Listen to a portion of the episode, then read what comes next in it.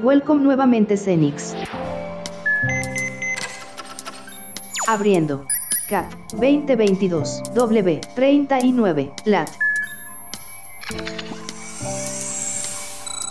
Acceso garantizado.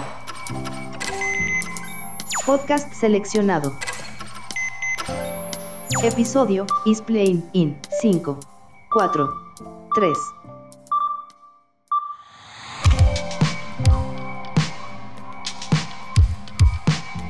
Celebrar el Día Internacional del Podcast 2022, desde Madarcaster Media organizamos un ciclo de charlas con diferentes representantes del universo podcast de Argentina. El objetivo es, desde el presente, pensar y debatir sobre el futuro del podcast. Un medio, un formato o una tecnología que llegó para cambiar y democratizar la forma de comunicación. Como este ciclo está pensado por y para podcasters, decidimos grabar las entrevistas usando distintos dispositivos y diferentes herramientas que reflejan las diversas opciones al momento de grabar un podcast. Al finalizar la charla, te daremos los detalles técnicos de la grabación. También te recomendamos quedarte hasta el cierre y si aún no lo hiciste, escucha el trailer para conocer los otros episodios del ciclo.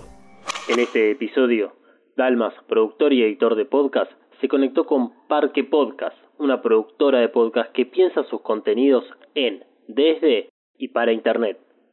Desde Córdoba Capital trabajan de manera colaborativa con instituciones y proyectos culturales locales, además de ofrecer talleres y capacitaciones.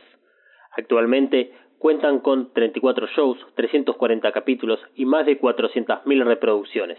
Sus podcasts están entre los más populares de Argentina. Está bueno esto que me decís para parque, porque creo que definiciones de podcast hay muchísimas, podemos encontrar en internet una vasta cantidad de definiciones, así que no me voy a meter tanto en eso. Quien habla es Paula Manini, productora general de Parque Podcast y también una de las fundadoras junto con Alan y Guido. Sí creo que desde hace unos años esta parte, por lo menos con Parque, que es mi experiencia personal, venimos trabajando en esta idea de pensarlo desde la producción en sí misma. Es decir, no meternos tanto en, en, bueno, si es un podcast por ser un audio subido, si es porque tiene asociado un RCS, sino más bien pensar cuáles son las particularidades que tiene producir en este formato. Y eso es un lugar desde el que nos paramos y sobre todo cuando hacemos instancias de capacitación o de talleres, lo primero que proponemos, que es una propuesta que tenemos, es la de decir, bueno, ¿qué tiene de distinto a la hora de producir más allá de después lo que pueda pasar con el consumo, que son cosas que también se pueden analizar?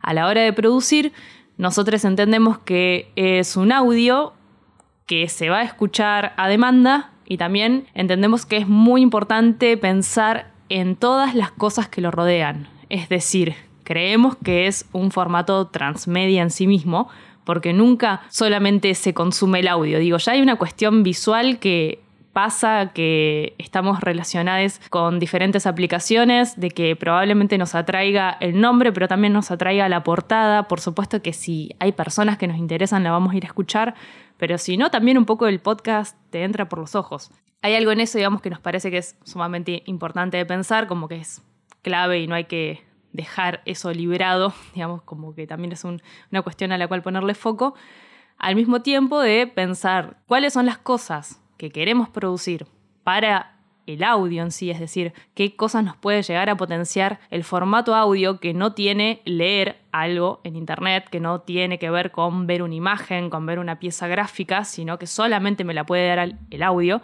que yo creo que eso se relaciona con esta cercanía que en algún momento nos propuso sobre todo la radio, creo que tiene que ver con esta idea de audio inmersivo que también se habla mucho, que es un poco real, esto de que me pongo unos auriculares y escucho y de repente me meto en un mundo que es el que me proponen. Y entonces creo que eso tiene ciertas características que podemos aprovechar. Ahora, hay un montón de otras cosas que quizás yo quiera decir sobre ese tema o que lo rodean, pero para el cual yo puedo elegir otros formatos. Es decir, si yo entiendo que mi audio va a estar adentro, o mejor dicho, lo puedo insertar, por ejemplo, dentro de un blog, dentro de una página web, que lo puedo enviar como un newsletter, que va a estar adentro de otras aplicaciones, digo, de repente me encuentro con un montón de otros textos, empezando por el título y la descripción, que me dan un espacio para eh, apoyar en algún sentido este audio que estoy produciendo. Y creo que eso es algo importante de pensar porque también nos permite hacer más rápidamente un recorte de lo que queremos decir. Es decir, no es solamente pensarlo, el recorte a un nivel temático si se quiere, sino también es una forma de cómo pienso el contenido en relación a lo que me puede potenciar el audio en sí. Es decir, qué puedo tomar yo de las características del audio para contar de esa manera y quizás eh, otras cosas que rodean ese tema, dejarlas por fuera y aprovecharlas para comunicar el episodio, por ejemplo. Entonces, el lugar desde el que nos paramos para pensar el podcast es desde las características del audio y qué cosas me permite hacer. Y eso, por supuesto, puesto en relación a a quién le estoy hablando, quién es, obviamente, la persona barra institución, empresa, digamos, a quién estamos representando, la voz de quién estamos armando. Entonces, entender esas cuestiones básicas, y sobre todo el día de hoy, digamos, podemos pensar en diferentes públicos, en diferentes audiencias, tener como estas cuestiones sumamente definidas, creo que son las que, por lo menos a nosotros, nos guían la producción y es lo que entendemos que un poco diferencia a, a este audio de otros o de una emisión radiofónica, por ejemplo, eh, va a tener que ver como con estos elementos, pero seguramente va a tener que ver con las características particulares de escucha que me propone el podcast. A veces cuando uno piensa en podcast lo piensa de una forma tal vez muy restringida en simplemente la parte de audio y se olvida de que el podcast es visual, el podcast tiene texto, el podcast va mucho más allá del audio y que también para tener un podcast más allá de los objetivos que uno tenga para su podcast, es importante pensar una audiencia. Yo particularmente creo que esto es dinámico, creo que de Parker también siempre una propuesta es decir, acá no hay una receta, no hay una fórmula mágica para hacer nada, y estas cosas se revisan, ¿no? Digo, lo que vos pensaste como una audiencia quizás después las escuchas te demuestran lo contrario. Un audio que quisiste poner en el medio que te pareció que era lo mejor, después miraste las estadísticas y viste cómo era la retención de tu episodio y eso no funcionó o hizo que algunas personas se fueran. Digo, qué sé yo, pueden pasar muchas cosas o te podés dar cuenta en la producción misma que eso con lo que vos empezaste o que empezaste como idea rectora, después no funciona en el audio. Que eso también es algo que pasa mucho, ¿no? Eh, tengo una re idea para hacer un guion, me parece que tengo clarísimo lo que quiero decir, pero de repente cuando lo llevo efectivamente a un texto, un texto pensado para la oralidad, eh, no funciona. No sé, esa idea de repente no tiene tanta potencia no tiene tanta onda. Tengo que recortar más o tengo que agregar más. Digo, ¿no? Como que es completamente dinámico y creo que es inherente a la producción de cualquier tipo de producto justamente. Entonces, no es que definimos estas cuestiones de antemano y no se vuelven a tocar nunca más. Todo lo contrario, es como un proceso súper activo. Digo súper activo también si esa es tu intención. Después eh, y acá sí un poco volvemos como a lo que vos preguntabas de qué es un podcast o qué no. Yo creo que hoy en día se habla mucho de la profesionalización del formato y pensar algo en términos más, entre comillas, profesionales, que después nos podemos meter en un debate que implica eso, eh, implica justamente estar iterando todo el tiempo eso que hice. Entonces, probablemente si tengo como curiosidad y empiezo a ver cómo mi audiencia o mis públicos, así sean eh, personas que conozco, a quienes les mandé a través de un mensaje este audio, pero seguramente la devolución de eso va a hacer que algo cambie y probablemente en el mismo proceso vaya descubriendo nuevas cosas. Entonces, por ahí para que no quede como que hacemos una cosa súper estanca y, la definimos de antemano y con eso anda, bueno, no, no pasa. Acá hay que pegársela contra la pared un montón de veces. Sí, estoy de acuerdo eh, en ese sentido. No, no radio fórmula, no, no una fórmula aplicada. O sea, uno puede tener como su fórmula aplicada a los podcasts porque tiene que ver tal vez con una forma de trabajo, que no es lo mismo. Y un estilo, un estilo particular, de una. Claro, este, no es lo mismo decir, bueno, no importa qué audiencia tenga o qué marca quiera representar, voy a explicar siempre lo mismo. No, y eso es lo interesante del podcast. A mí me gusta por lo menos entenderlo y verlo como un... No, no, sé si catalogarlo como un formato, pero sí pensar en algo que no tiene límites, en algo que mm. creativamente no tiene límites. Eh, más, más allá de que su limitación es lo sonoro. pero como vos decías, eh, el, podcast y también cómo lo piensan desde Parque es transmedia. A lo cual me hace pensar, ya que mencionaste la radio, mencionaste contenido on demand, si el podcast es una competencia para la radio, televisión, YouTube, Twitch, todo, todo lo que podamos englobar dentro de medios de comunicación o formas nuevas de comunicación, si el podcast es una competencia, un complemento o algo más. No sé si es exactamente una competencia tan lineal en algún punto. Yo creo que lo que cambian son los consumos, digo, seguramente o sea, todo el fenómeno YouTube, digo, de repente responde a una cuestión de necesidad, podríamos llamarle, de las audiencias de consumir de esa manera, que después se ve replicado en plataformas de, de consumo on demand empieza en algún punto de la televisión siendo pionera, el boom de las series, y después podríamos pensar que con el audio de a poco empieza a pasar lo mismo.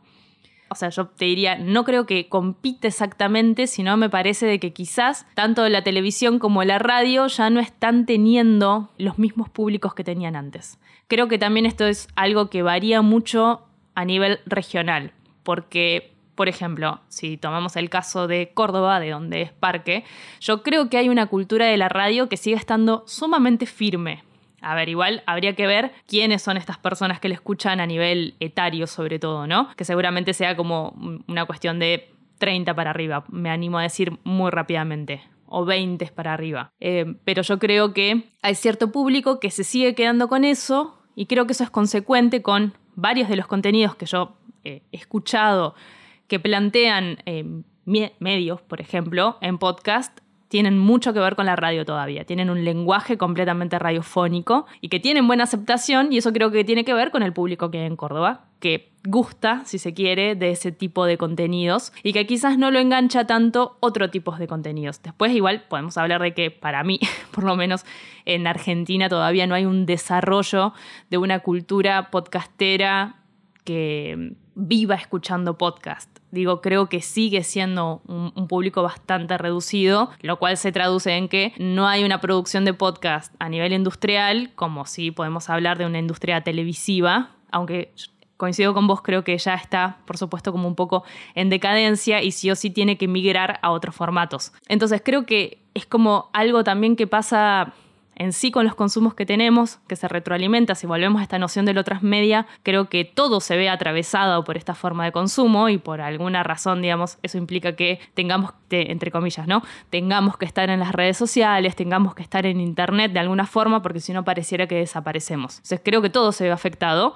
En algún punto el podcast podría decir se ve como, entre comillas, beneficiado o, no sé, al menos tiene muchos más consumidores. Sí creo que eh, por parte del podcast sigue habiendo algo en esta cuestión de que hay muchísimas personas que producen, como de cierta accesibilidad, ¿no? O de, o de que pareciera que el podcast sigue siendo como un lugar donde eh, puede producir casi te diría como cualquier persona. Creo que ahí las diferencias que empezamos a encontrar, porque acá sería donde entraría una competencia real, digo, es cuando empezamos a producir al mismo nivel que la tele, que la radio o, que otras plataformas que cuentan con los medios para producir ese nivel. Porque yo no creo que cualquier persona desde su casa pueda competirle a Telefe, digo, a nivel de audiencias. Me parece que no es, no, es tan así. O que le pueda competir a una de las radios más escuchadas del país, por ejemplo, por nombrar alguna cadena 3. Creo que no necesariamente. Creo que hay una eh, cuestión que la estamos atravesando, que quizás todavía no tenemos la foto completa, de cómo van cambiando los públicos y por ende estamos cambiando las formas de producir. No creo que en sí cualquier persona o que eso signifique ser una competencia para eh, este tipo de, empresas. Creo que ya están decayendo por su propio peso, eso sí creo. Me gusta ese cierre. Eh, es probable, es probable que estén cayendo por su propio peso e incluso eso es lo que me hace un poco pensar en cómo el podcast que vendría a ser lo más nuevo tal vez en relación a comunicación que se diferencia un poco de las redes sociales o del contenido que tenemos hoy en día en YouTube y Twitch, utilizan el podcast como una forma de rejuvenecerse. No, no, pretendo hacer ningún juicio de valor, sino mostrar algunos ejemplos en particular como para entender esto que estamos hablando. Vos decías recién que este, sí, el podcast cualquiera lo puede hacer, pero hay que ver si se puede hacer desde la casa con las mismas herramientas, conocimientos o con el mismo nivel de producción que o grandes productoras o lo que ofrecen ya industrias establecidas como lo audiovisual. Y cuando esas industrias que ya están establecidas, medios de comunicación hegemónicos o grandes plataformas web de noticias que acaban de integrar o hace relativamente poco este año integran al podcast dentro de su estrategia de comunicación. En primer lugar, lo que yo noto es que hay una masificación del podcast. Es buenísimo que, llamémoslo de esta forma, Infobae hace dos meses sacó nuevamente un catálogo de podcast. Ya lo había hecho creo que hace dos años, pero hace dos meses o menos de dos meses sacaron este, una nueva serie de, creo que son como 10 u 11 podcasts. Y eso está buenísimo porque cualquier persona que entra a Infobae, escrolea y dice, uh, podcast ya la palabra deja de ser como algo medio raro. Conocida. Claro. Y eh, tenemos, ahora sí, nosotros, que somos los productores, que estamos viviendo de esto hace algunos años, podemos tener algún tipo de crítica en relación a eso que está presentando Infobae.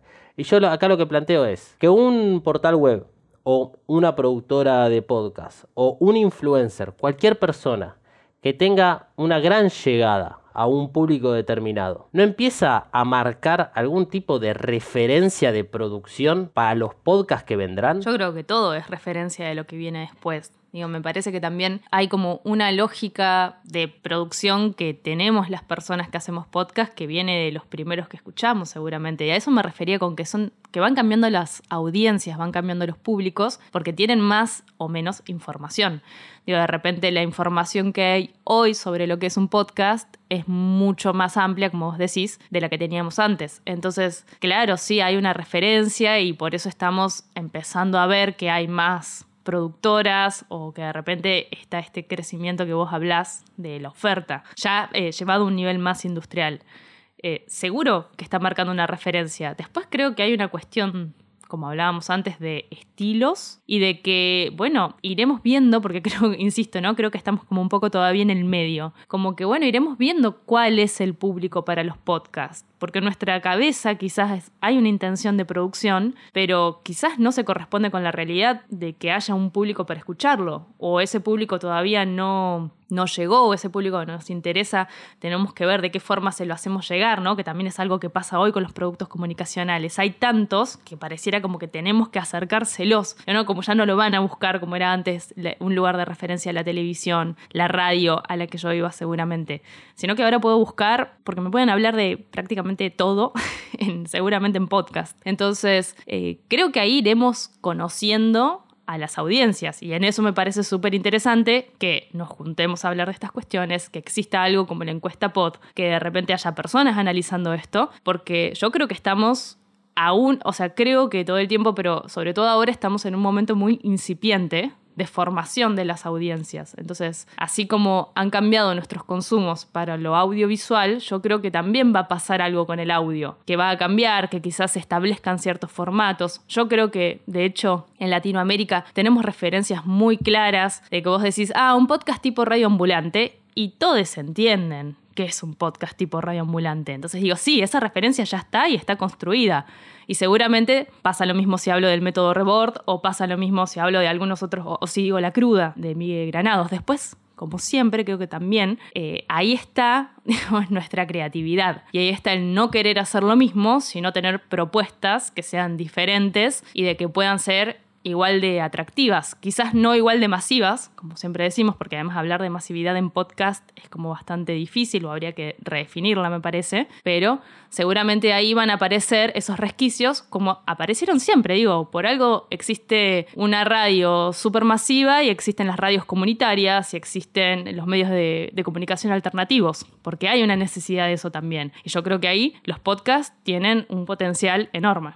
Sí, eh, eh, eh, me gustaría hacer un, parate acá porque venís mencionando generar contenido para la audiencia o conocer a esta audiencia. el, viernes pasado hablé con, justo tuve una de las entrevistas con Jessica de Radio Trend Topic, que es de acá de Capital, y en la conversación sale el, digamos, el canal de Julio Leiva o de Filo News, que es este Caja Negra, y yo le digo a Jessie, ahí le voy a echar la culpa y toda la responsabilidad de todo esto al gran canal que es Caja Negra, porque es un gran producto audiovisual, bien, o sea, e, está muy bueno. esto no es un podcast para analizar caja negra. Está muy bueno, vayan y escúchenlo. Pero es tan poderoso ese concepto que crearon que se empezó a replicar en todos lados. O sea, Novarecio tiene uno en La Nación Más. Infobae tiene eh, algo que se llama Pogo Nada, que también es de entrevista entre dos personas. Con, una vuelta de, tuerca, o sea, no necesariamente es un siempre el mismo conductor. O sea, en general ahí juntan a dos personas y las hacen hablar. Pero después tenemos la cruda, tenemos el método Rebón, que básicamente casi Reborn se parecería mucho a ser Royan Experience. Entonces, esas referencias van bajando y, sin embargo, esas producciones están apuntadas a una audiencia ya construida, que está acostumbrada y que está pidiendo más de ese material. Y tengo la impresión de que Parque va por el otro lado, a una audiencia que también está, pero que no es esa mainstream. Y quería hacer esa como aclaración, me parece, yo veo esa diferencia entre las producciones de ustedes. Bueno, yo acá creo que hay que hacer una gran salvedad. Primero, fíjate que todas las personas o productos que nombraste tienen personas que podríamos calificar de famosas o conocidas. Y yo siempre digo, o sea, en Córdoba no tenemos famosos, prácticamente más que la mona, quizás, y un par más de referencias. Eh, no, pero fuera del chiste, o sea, digo, también no pretendamos de que el podcast le escape la lógica a la lógica, digamos, que tienen los medios en general, que es poner influencers o barra personas famosas o conocidas a que hagan algo. Digo, eso va a seguir pasando y no es casual que también todas las cosas que vos nombraste sean entrevistas, sea un formato de entrevista. Entonces digo, ¿a qué me refería yo con también, bueno, iremos conociendo las audiencias o las iremos construyendo? Porque podemos también tener como una pretensión de hacer productos sumamente elaborados, experimentales, pero hay que ver si alguien tiene ganas de escuchar eso. Digo, seguramente algunas personas sí, pero ¿cuántas personas? Digo, ¿no? Como a, quién le estaría haciendo eso. Y después ya podemos entrar en el debate filosófico de si lo hacemos por amor al arte o no, pero creo que estos ejemplos que salen sí tienen que ver más con una intención de producción más a una escala que tenga que ver con un nivel de industria. Entonces ahí es donde yo digo, bueno, hay que ver si hay público para cuestiones mega elaboradas. En Argentina, porque pienso en Chile y pienso en el caso de Caso 63, pienso en, cuestiones que tienen como eh, una cuestión mucho más jugada, pienso en España con la cantidad de ficciones que tiene, muchísimas muchísimas ficciones españolas. Entonces habría que ver qué pasa en, en, Argentina, si están también esos públicos para, por ejemplo, escuchar una ficción o muchas ficciones, ¿no? Porque también estamos hablando de esto, ¿no? No que te escuchen un par de personas, sino que implicaría una audiencia más masiva para eso. Se puede debatir que son casos de éxito o no, y en el caso del podcast es, es, un gran debate, porque tal vez estamos muy acostumbrados a, que los casos de éxito sean eh, millones de descargas o que eh, haya cartelería en la vía pública con eh, la imagen del podcast y que todo el mundo está hablando y que las redes sociales se vuelva viral un extracto, o sea, y tal vez no, con que escuchen cuatro personas es un caso de éxito. ¿Cuál es esta mirada de Tiene Parque como una productora de podcast de Córdoba? Porque no es poca cosa. Bueno, ahí creo que es algo que también siempre solemos responder.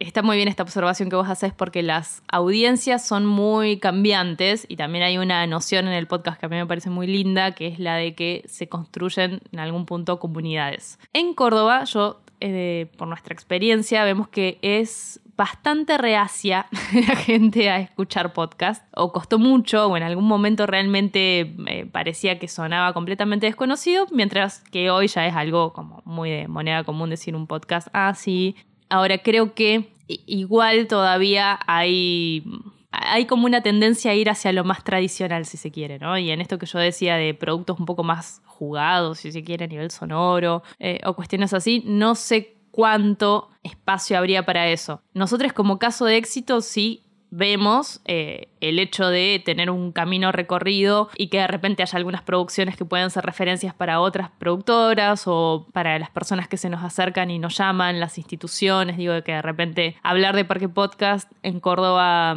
eh, para muchas instituciones es un lugar conocido, es una referencia, entonces ahí está buenísimo. Además siempre participamos mucho de procesos de formación. Eh, nosotros somos todos estudiantes de la universidad pública y seguimos participando en esos espacios, seguimos dando talleres, digo. Entonces, eh, el hecho de ser en algún punto una referencia para nosotros es un caso de éxito que no tiene quizás tanto que ver con las audiencias o con el número, mejor dicho. Y sí, además de que vemos que es una audiencia bastante fiel, que una vez que encuentra un, un producto que le gusta, lo sigue y lo espera y lo sigue consumiendo y tenemos mucha evolución también, como que eh, siento que es una audiencia bastante interactiva en cuanto que nos hace ciertas devoluciones sobre los productos que hacemos. Todo eso para mí denota atención del otro lado, lo cual me parece un caso de éxito a nivel de las escuchas en general. Te diría que igual en lo que se refiere a invertir en hacer un podcast, invertir, eh, que acá pasa algo muy interesante, que es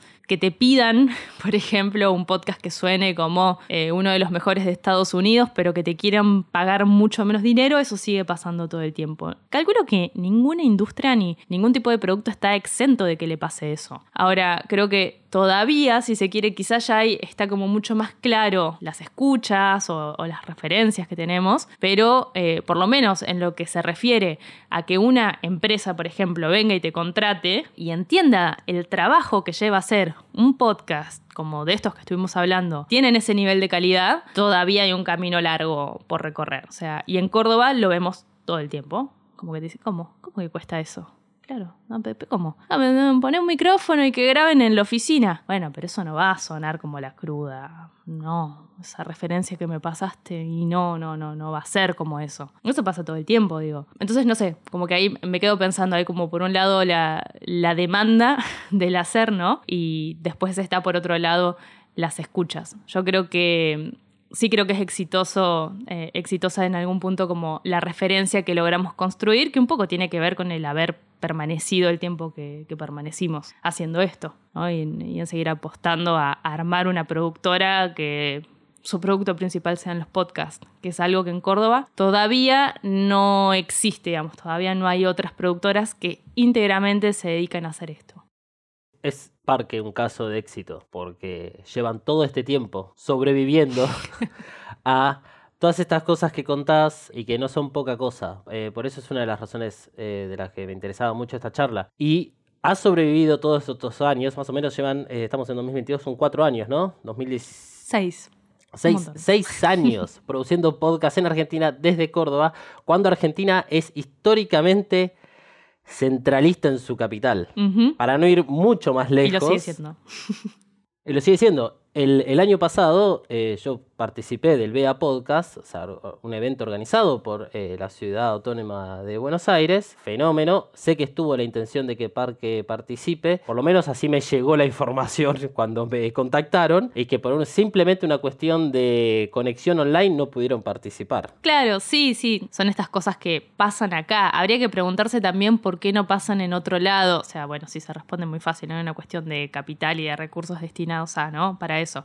Pero digo, de repente habría que preguntarse por qué el gobierno de Córdoba, no sé, ahora tiene una gestión eh, con Yarlora queriendo ser completamente innovador en el lado de las tecnologías. Bueno, ¿por qué no hay una inversión eh, para que haya un BEA podcast en Córdoba? O digo, generalmente también estas cosas, cuando pasan, cuando hay festivales, convocatorias para, para lugares, digamos, donde la gente se encuentra, muchas veces las iniciativas son independientes, digo, ¿no? Tienen que ver más con, con eh, las mismas personas que están produciendo, que están interesadas en eso. Eh, no me parece mal, me parece que siempre va detrás un poco, ¿no? Digo, lo público siempre va un poco más lento y va detrás y en algún momento quizás el gobierno de Córdoba dice, che, deberíamos nosotros también tener una instancia de estas que incentive, que le haga ver, no sé, de repente, eh, no solamente, digamos que sea invitamos a charlar a gente, sino es, bueno, lo ponemos en ese lugar y ahí estamos diciendo, este es otro camino posible de producción y eso digamos, implicaría una exposición que también tendría que ver con que más gente lo escuche y con que más gente de repente encuentre el podcast como un lugar interesante para invertir, porque esto nunca se va a convertir en una industria si no tenemos inversores o personas que estén pensando en que es necesario hacerlo. Y que también entiendan que, es un formato que tiene sus particularidades y que de repente, eh, por supuesto que los medios serían, digamos, grandes lugares para producirlo, pero que también hay un cierto saber específico que lo tienen las personas que eh, se dedican a producir esto. Igual, eh, ojo, estoy diciendo esto, pero también sé que, por ejemplo, uno de los centros culturales de Córdoba más importantes está, digamos, también un poco en esto, va, va a tener eventos de podcast, digo, como que de a poquito y medio lateralmente está empezando a ver. Pero no deja de ser todavía un nicho ultra pequeño. Eso también es algo que vemos, ¿no? Como que este centro cultural del que estoy hablando tiene un público particular, seguro que escucha podcast, y no sé si, digamos, si eso puede tener como una instancia más masiva, ¿no? Ahora que estamos hablando de estas cuestiones. Eh, sigue siendo bastante, bueno, restringido, restringido un público, que creo que es lo que es el podcast en sí, es algo, no va a dejar para mí de ser algo un poco de nicho, al menos propuestas que se alejen, como decíamos, de lo más tradicional o que se alejen más de la radio. Creo que eso sí va un público mucho más mainstream y ya lo tiene, de hecho. Em, es, es, claro lo que decís, eh, como, eh, porque de alguna forma estás pensando el futuro del podcast y eh, obviamente en esta charla no estamos invisibilizando a aquellas productoras tal vez más chicas o que como decías, los del centro cultural que tienen otro tipo de audiencia, tienen otro tipo de comunicación, sino más bien estamos acá pensando un poco el futuro y nosotros, trabajadores dentro de esta industria, que todos los días nos topamos con estas pequeñeces que hacen que nuestro trabajo sea ligeramente más difícil o, oh, loco, llevo seis años y me siguen cuestionando lo que cobro por hacer un podcast, porque siguen pensando de que es simplemente prender un micrófono. Entonces, algo que a mí me pasa y una de las motivaciones por la cual hago estas charlas es eh, mostrar todo el trabajo que hay, no solo detrás de un podcast, sino las oportunidades laborables que puede ofrecer esta industria y que ahí es donde es importante que haya un Estado presente para justamente lograr esta masificación de al menos decir que para un podcast puede haber gente con capacidades de locución, producción, edición, tanto sonora como audiovisual, diseñadores gráficos, eh, desarrollo web, todo lo que tenga que ver con análisis de datos, de los datos analíticos que ofrece el podcast, que lo puede hacer un ingeniero de datos. O sea, hay mucho trabajo detrás de un podcast, ni hablar toda la parte de distribución, redes sociales, promoción, y que tal vez no se ve, pero no, no pasa solamente en el podcast. Esto pasa en muchos lados. Eso te iba a decir, además digo, hay como no sé, me, parece que ningún producto está como exento de, estas dificultades de las que vos hablas. Creo que lo, estatal, bueno, siempre es algo para debatir porque, eh, insisto, digo, estamos pensando en que generalmente para que sea, no sé, parte de la agenda pública algo, como que ya un poco tiene que estar instalado. No lo veo necesariamente tampoco como algo problemático. Creo que están cambiando muy rápido las cosas. Eso también, ¿no? Me parece que, todo está cambiando muy rápido. Y en este cambiar rápido eh, le toca a, a estas productoras en algún punto como, eh, no sé, como construir e, e, inventar también estos, pues digo, como que no están inventados, digo, no, no es que es como en alguna otro tipo de industria que ya está completamente establecido y se sabe qué hace determinado rol, lo voy a escribir en LinkedIn y me van a llegar currículums que saben exactamente qué perfil estoy buscando. Eso todavía acá no existe quizás existe en Estados Unidos, en Argentina todavía no. Entonces sí, es un gran ejercicio de creatividad y que además si le sumamos a, una cuestión que yo siento que es muy argentina, que es esta de que nos adaptamos muy fácilmente y somos bastante comodines en lo que hacemos, entonces digo como que hay algo también de nuestra cultura de que hace que sea todavía como algo muy particular y que probablemente lo que yo te diga y de las cosas que me pasaron sean parecidas, pero seguramente no van a ser las mismas de las que le puede pasar a, no sé, Termo Podcast, de lo que le puede pasar a Tristana, de lo que le puede pasar a, Góndola en San Luis, de lo que le puede, digo, de repente después eh, seguro que van por el mismo lado, pero van a ser completamente diferentes. Porque además, ni hablar de que somos las personas que hacemos estas productoras, con nuestro bagaje y nuestro recorrido, y no va a ser lo mismo alguien que viene, no sé, de los medios de comunicación, a gente que no viene de ese palo, sino que viene de un palo más relacionado, no sé, a, a instituciones sociales o a lo académico. No sé, digo como que son diferentes perfiles, lo cual a mí me parece también súper sano porque nos da diferentes perfiles de productoras. No todas las productoras de podcast tienen necesariamente ni que querer ni que tender a hacer lo mismo. Entonces podemos hablar de éxitos comerciales clásicos y nos estamos imaginando a qué productoras estoy hablando y no necesariamente el resto tenemos que querer hacer lo mismo ni ir por el mismo camino, porque además sería re poco realista, ¿no? Digo, vuelvo a, vos no le podés competir desde tu casa con un micrófono a alguien que tiene una superestructura de producción. El nivel de producción también depende de los medios y los medios no son solamente el micrófono, la placa que tenga o el host, sino también es cuánto tiempo tengo para dedicarle, qué formación tengo, cuál es mi experiencia. También es eso. O sea, la experiencia que tenemos es la que nos va marcando y bueno, las decisiones que vamos tomando para, ir agarrando diferentes rumbos. Entonces, que haya más diversidad a mí me parece que es algo genial y también me parece que eso, que cada productora un poco va encontrando su camino porque no hay nada escrito en esto. Lo estamos construyendo en este momento. Ya estamos en un momento mucho más avanzado que hace seis años, seguro, pero no deja de ser incipiente en algún punto quiero aclarar esto. No creo que sea menos valioso un podcast porque tenga menos producción. Simplemente digo como hay que entender a qué tipo de producto podemos llegar si estamos solos en nuestra casa con un micrófono, a que si trabajamos, digo ya, como algo fundamental que no tiene que ver ni siquiera con el equipamiento.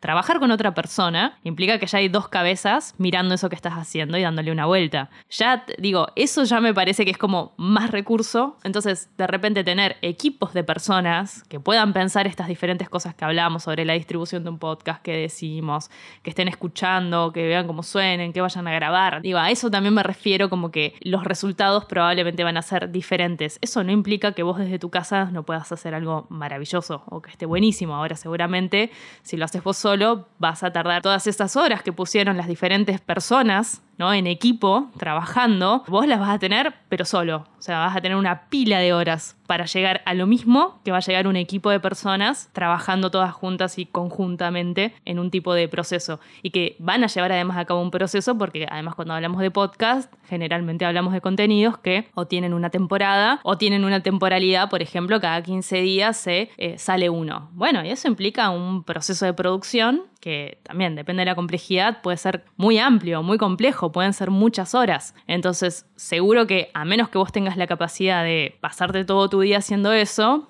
probablemente estés más lejos ¿no? de, llegar a esos, a esos productos. Por lo menos mi experiencia es justamente esa que acabas de contar. O sea, cuando arranco a hacer mis primeros podcasts y yo estaba trabajando en relación de dependencia, el podcast se hacía en los momentos libres que encontraba. Claro, así empezamos todos. y si no tenías en ese momento la cabeza, la creatividad, las ganas de sentarte, no avanzabas. Contar con un equipo de trabajo, contar con gente a la cual puedas decir. léeme este guion. Che, ¿qué te parece esto? Te lo leo en voz alta. Digo, todas esas cosas eh, sí, son horas. Podés contar con gente amigue que te hagan los favores y después, bueno, también podemos recurrir al caso de pagar por el trabajo de las demás personas, cosa que está buenísimo y creo que esto es, parte de, lo que vos venías hablando, el, también el valor de no solo que te respeten tu trabajo al momento de vender una idea a una marca o a una empresa, o cuando una marca o una empresa te consulta, sino también respetar el trabajo que hacen las demás personas que van a estar trabajando con vos y que uno podría llegar a decir, bueno, a ver, contrato un diseñador gráfico. Claro. Contrato un community manager que me haga la este, estrategia de comunicación de este podcast, aunque sea para un mes, que es lo que va a durar el lanzamiento y después, bueno, lo seguimos en las redes sociales. Exacto. Sí, sí. Eso ya creo que es un gran cambio, que estaría re bueno que todos lo empecemos a, tratar de entender mejor, no solo para el podcast, creo que esto es, como decías bien, es algo medio de Argentina, esta cuestión de no solo atamos todo con alambre, sino que podemos hacer todo. Sí, sí, me, me, refería más a la flexibilidad porque también creo que hay un gran nivel técnico creativo en Argentina. ¿eh? Me, parece que eso también es algo distintivo. Eso sin duda. Eh, eso es, es, zarpado porque, bueno, eso nos lo muestra en la cantidad eh, increíble de producciones que hay. nada, y la cantidad de gente produciendo que es completamente creativa y, no, no sé, digo, me, me parece que hay un nivel bastante alto, aunque no se vea reflejado si se quieren, estos números de masividad que estábamos hablando antes, ¿no? Digo, no, no, me parece que eso sea una relación lineal, no es que porque no haya buenos productos, no, no, no, los hay. Hay mucha gente muy talentosa haciendo cosas. Quizás eso no, no se refleja en, bueno, cuántas personas escuchan determinados episodios. También nos podemos poner súper finitos de que también hay que ver quién te muestra las encuestas, cómo, cuáles son. También eso, ¿no? Digo, vivimos en este mundo donde Internet ya no es el mismo Internet que era antes, entonces donde todo era como bastante más pirateable en algún punto, ¿no? Y donde también estamos escuchando y todo está intermediado, tanto las plataformas a donde subimos y alojamos nuestros contenidos como donde las escuchamos, tienen sus propias lógicas, digo, que escuchemos prácticamente todo a través de Spotify, Apple Podcast, Google Podcast, probablemente, digamos, tiene su costo, por así decirlo, ¿no? también sabemos que estamos jugando con las reglas de esas empresas, en cómo esas empresas posicionan los contenidos, qué decisiones toman sobre el contenido que estamos haciendo nosotros, y en eso no podemos ser ingenuos. Se nos está acabando el tiempo y no podemos meternos en, el debate de Spotify se quiere convertir en el YouTube de los podcasts. eh, porque es un poco lo que viene haciendo, apostando fuertemente a la industria, tanto de producción local, porque eso yo igual lo, lo, menciono, soy crítico de Spotify, pero eh, ha apostado a producciones locales con productoras locales, dando trabajo a personas que habitan acá en la Argentina. Eh, ahora hizo una alianza con la Universidad de Palermo, donde está ofreciendo capacitaciones, donde varios de nuestros colegas están ahí eh, como ya dando esas charlas y esos cursos. Y está re bueno, pero a la vez, lo que vos decís, dependemos de una plataforma, dependemos de cómo muestra, cómo es la descubribilidad. Y lo bueno del podcast es que es multiplataforma. Exacto. Suelo mencionar que eh, el podcast lo podemos reducir o al código RS feed o también lo podemos simplificar como un audio MP3, un archivo que lo podés distribuir por Telegram, WhatsApp, no te digo por carta, pero casi, lo pasamos a un medio físico como un cassette, DVD o CD o pendrive, también lo podríamos También podrías enviar pendrives por correo. Interesante, me gusta esa acción, ¿eh? Está buena. está bien, está buena. Eh, eh, está muy bueno. Incluso, eh, bueno, ahora ya no existe más porque cada uno de los miembros fue a, disfrutar la vida que tenían ganas de hacer, pero la gente del UBI había hecho sus primeras experiencias distribuyendo un podcast por WhatsApp. Claro, totalmente. Se vuelve a plantear. Nadie, tal vez tal vez personas que estén escuchando ese podcast digan, ah, Lubi, sí, me acuerdo de ese podcast, me acuerdo de lo que decían esos chicos, 40 cartas, que fue uno de los mejores podcasts que salió en su momento antes de la pandemia, eh, que incluso los llegaron a llevar a un teatro. Bien, ¿no? Eso que pasa, eh, lo que hizo Anfibia con fugas, digo, de repente hay como cosas re interesantes también que están buenísimas para pensar que bueno, nos centra un poco más en, bueno, audiencia, nicho, construimos esa audiencia, tomamos un poco de esas herramientas que nos ofreció YouTube y Twitch en relación a, tenemos un público, se puede monetizar, se pueden suscribir y, tengo esa comunidad armada. Y eso me parece que está muy bueno, es re válido porque podemos dejar de pensar en casos de éxito de tengo que llegar masivamente a la gente o si no estoy en ciertos portales o en ciertos medios, no llegué. Y en realidad sí llegaste. Un caso de éxito que te escuchen 300 personas en un podcast depresivo sobre Neon Genesis Evangelion. Y sí, es un caso de éxito. Por supuesto, ¿no? Por supuesto. Yo creo que sí. Sí, yo creo, yo creo también, pero creo que también es parte del de, eh, debate que se tiene que dar y que tenemos que ir también ayudando a que las personas dejen de pensar en esos términos tan masivos y piensen, aunque sea, volviendo un poco al comienzo de la charla, que desde las experiencias de parque, decir, no todos los podcasts son iguales, nos hemos dado muchas veces la cabeza contra la pared, esto es prueba de error. Cuando a mí me preguntan cómo comenzar a hacer podcast es hacelo, empezá. Sí, capacitate, averiguá, consultá, trabajo, o sea, todo, todo lo que conlleva la parte de producción y lo que hablamos en este episodio está metido en eso. Pero si no empezás a hacer, eh, es más, más que nada también la práctica lo que va a dar eh, la, el pulido. Como en todo, digo, ¿no? Como en todo. También hay, hay, una cuestión de, generalmente las cuestiones, si se quiere, que tienen más que ver con la creatividad o lo artístico, creo que igual ya está medio dado de baja. Esta cuestión de pensar de que hay gente que le sale naturalmente, no sale tan naturalmente, ¿no? La cita clásica de Picasso, que la inspiración te agarre trabajando, porque en realidad es un poco eso, o sea, hay que, hay que picar mucho la piedra, hay que pulir mucho los productos. Podés tener cosas buenísimas, pero seguro que siempre hay como vueltas de tuerca para darle. Ah, en eso hay que buscar. Me parece que es eso también, ¿no? Tener una actitud de búsqueda. Si tenés inquietud y ganas de hacer un podcast, probablemente tenés la búsqueda de algo. Bueno, trabajalo, digamos, hay que trabajar eso. Eh, en eso me parece que, eso está bueno y que hoy en día, claramente, ya lo analiza un montón de personas, son, hay un público muy prosumidor, ¿no? Como muy, muy de generar cosas.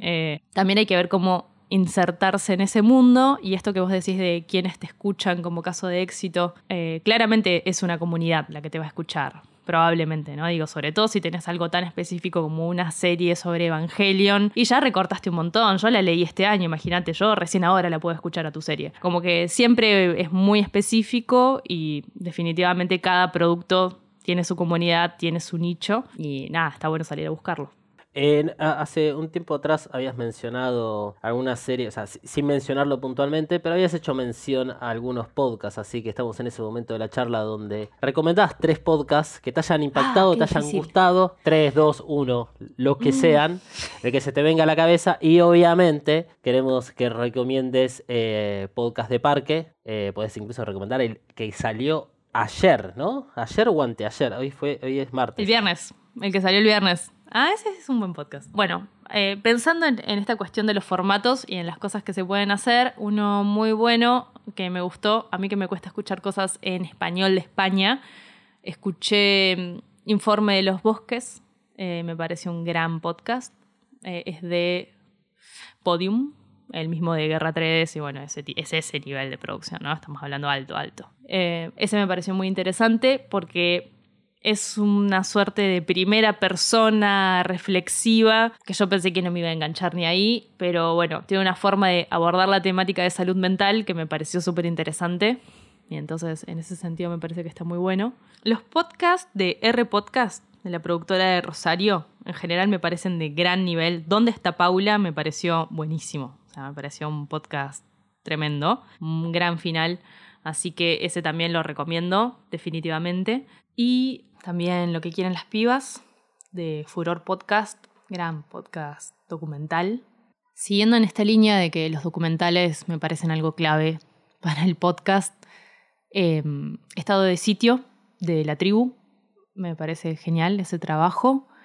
Y otro ejemplo de algo muy bonito en esto de lo transmedia, Radio Sabia, que es colombiano, me parece que hace un trabajo muy bueno de recopilar voces que no escuchamos normalmente ¿no? en audios y presentárnoslo de una forma muy linda. Eh, para quien no conoce Parque, tirate un poco de chivo de Parque, qué, qué cosas buscar, qué los productos que hacen. Un claro ejemplo de lo que fue nuestro crecimiento personal en el podcast. Creo que es un podcast que habla mucho de nosotros, el de, el de brother porque fue hacer este camino de empezar a trabajar con personas especialistas que no venían de la comunicación, que hablan sobre un tema y fuimos encontrándole la vuelta en el medio. Este particularmente habla sobre la historia de Estados Unidos. Bueno, nada, increíble, pero llevamos ya 39 episodios, pero nada, fue como un gran camino de descubrimiento y de ir encontrando qué queríamos y qué podemos hacer, ¿no? Porque siempre volvemos a lo mismo, ¿no? También ahí están las capacidades de producción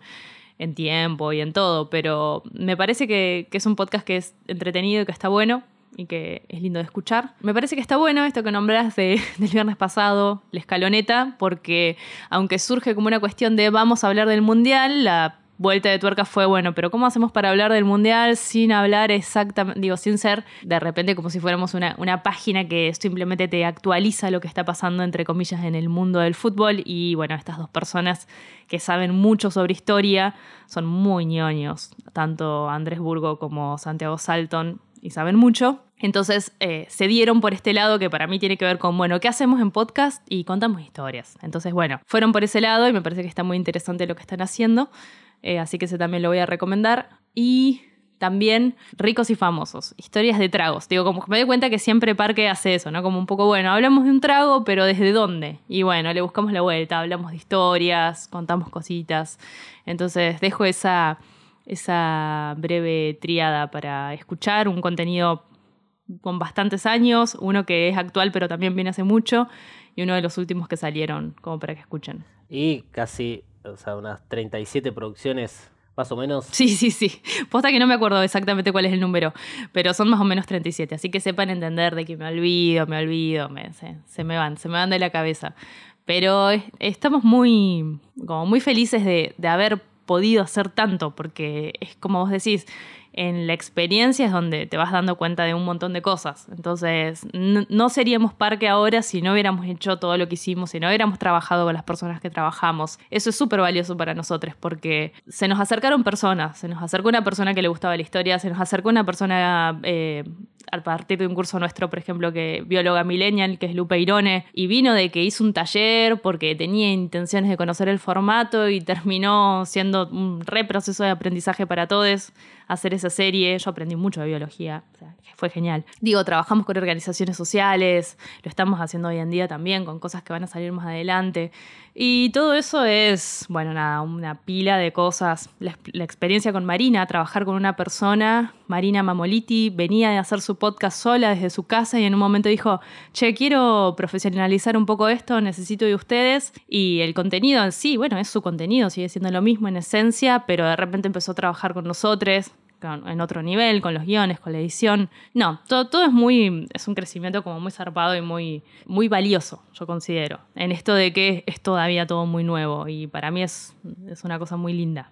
Me encantó, me encantó como cierre este, esto que acabas de, decir y hablar de, cómo fue la, trascendencia de Parque Podcast a lo largo de los años. No me quiero ir por las ramas, pero, dijiste, eh, aprendí mucho sobre biología y quienes producimos o quienes editamos, eh, sí o sí tenemos que empaparnos del tema o tenemos que en el caso de la producción, empaparse del tema. En el caso de la edición, lo tenemos que escuchar una y otra vez. Sí, sí, total. Y vas aprendiendo. Así que si no te gusta el podcast, eso, estar adelante de un micrófono, vas a aprender muchísimo estando detrás.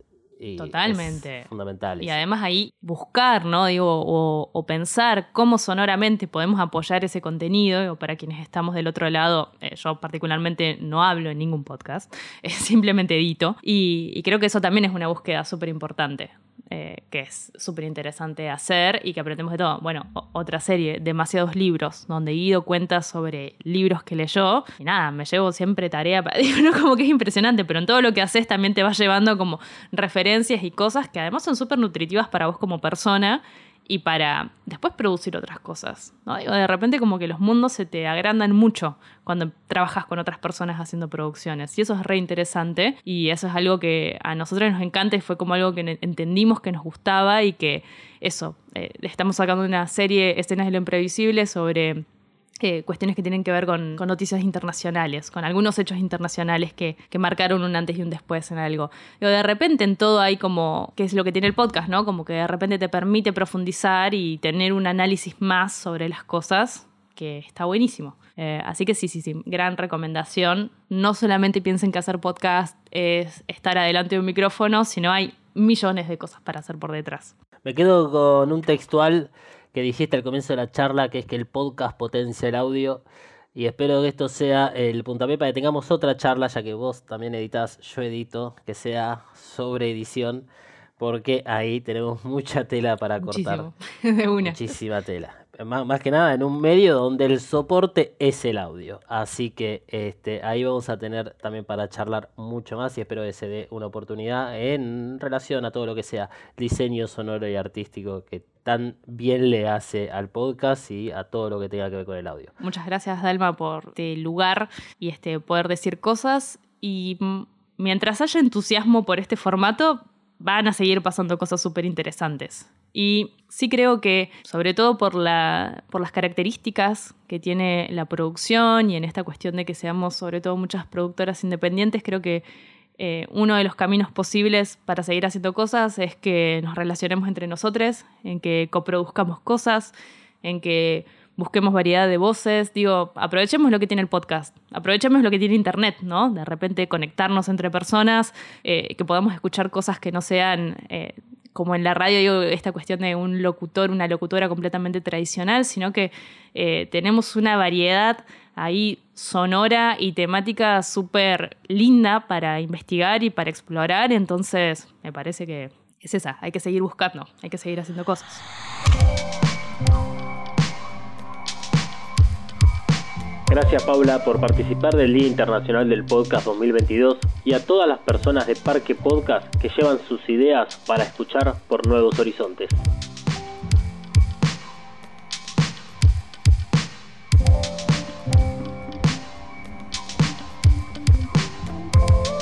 En la descripción del episodio te dejamos los podcasts recomendados y toda la información complementaria a este episodio. Este ciclo fue organizado y producido por Mothercaster Media. El diseño sonoro y artístico fue creado por Dalma. Y el diseño gráfico estuvo a cargo de Ana Laura Caruso. Si querés o tenés un podcast, visita mothercastermedia.com.